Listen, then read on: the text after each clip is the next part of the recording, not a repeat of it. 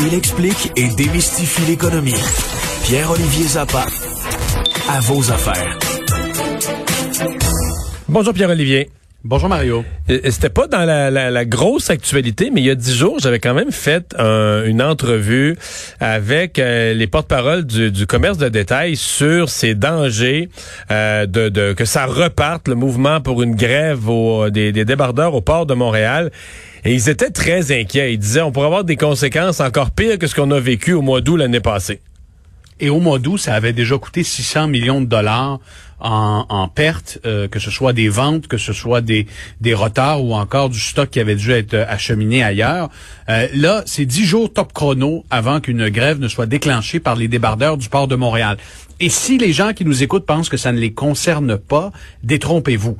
Parce que il y a 100 milliards de dollars de valeur de marchandises qui transitent par le port de Montréal chaque année. Là, les deux parties sont en négociation, les employeurs maritimes et les débardeurs de Montréal. Les négos ont repris aujourd'hui, mais c'est vraiment, ce sont vraiment les négociations de la dernière chance avec un médiateur, parce que euh, si on n'aboutit pas au renouvellement de la convention collective, à compter du 21 mars prochain, le port de Montréal est paralysé. Pierre-Olivier, pour aider les gens qui pourraient être un peu perdus, parce que souvent les gens disent, ben voyons, ça s'est pas réglé ça au mois d'août l'année passée.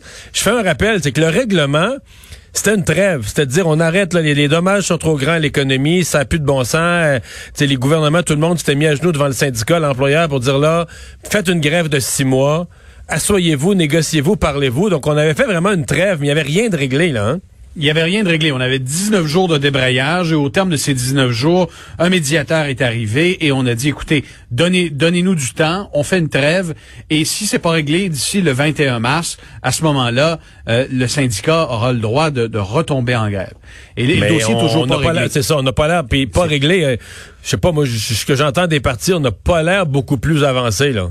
Non, non, c'est le statu quo et, pour l'instant, la, nervosité et, et ce soir à l'émission à vos affaires, je vais présenter des réactions de plusieurs euh, chef et porte-parole d'entreprise. Un exemple, la SAQ, la Société des alcools, a déjà commencé à faire des provisions, à acheminer du cargo, donc du vin qui vient par exemple de l'Europe au port de Saint John ou celui d'Halifax et non celui de Montréal, parce que dix jours, ça vient vite, Mario, pour euh, euh pour enlever le stock d'un conteneur et puis le, mettre dans un camion. Là, ça peut prendre cinq, six jours, donc il y a plus de temps à perdre. Il y a des, des, entreprises spécialisées dans le secteur médical. Je pense à Valgui Transport. Sont eux qui sont responsables de la distribution des tests COVID au Québec. Les tests COVID arrivent par bateau. Déjà, on, achemine ces tests-là euh, dans d'autres ports ailleurs et on va les chercher par camion. Ça fait exploser de 20 fois le prix euh, du, de la logistique entourant les tests COVID au Québec. Déjà, là, à l'heure où on se parle, à 10 jours de la grève, euh, il y a deux PME sur cinq au Québec qui soit exportent, soit importent du stock par le port de Montréal. Je parlais également avec les, entreprises spécialisées en technologie médicale.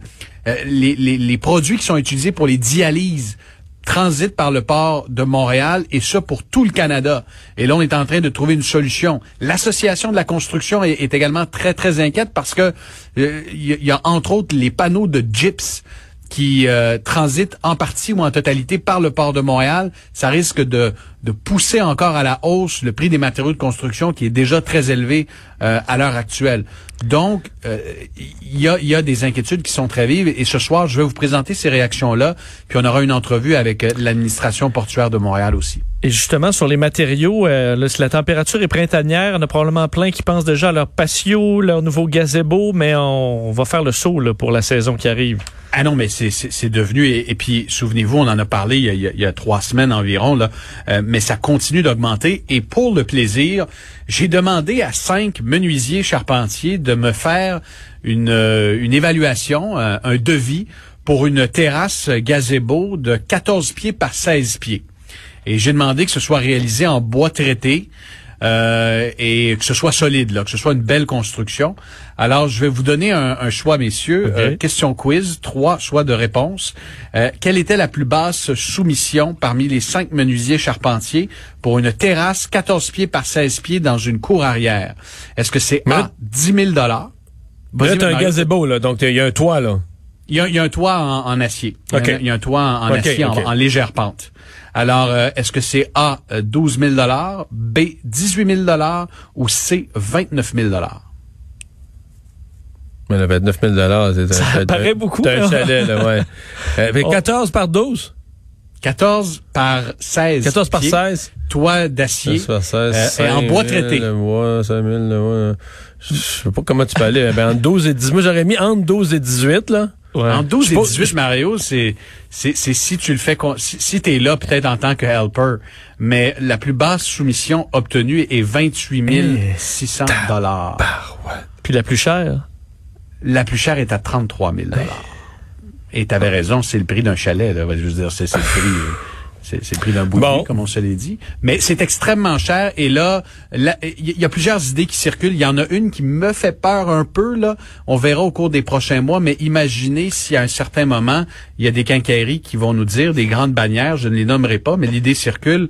Ben là, il y, a un, il y a un moratoire, il y a un quota. Les clients ne peuvent pas acheter plus de temps de bois traité pour l'été parce que on va en manquer.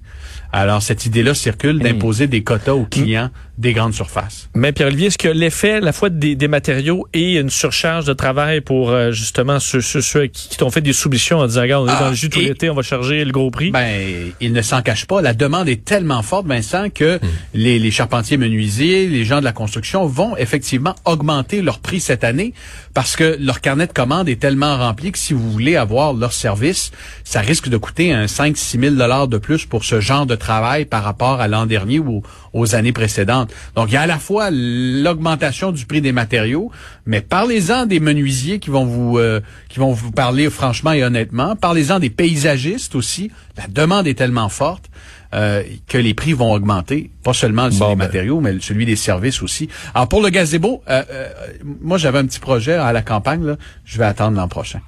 Ben là, tu m'as découragé. On fera pas de travaux, on va voyager cet été. Ah, ben non, ben non, ben non, ben non, on peut pas. Salut Pierre-Olivier. Ciao, ciao. 18h.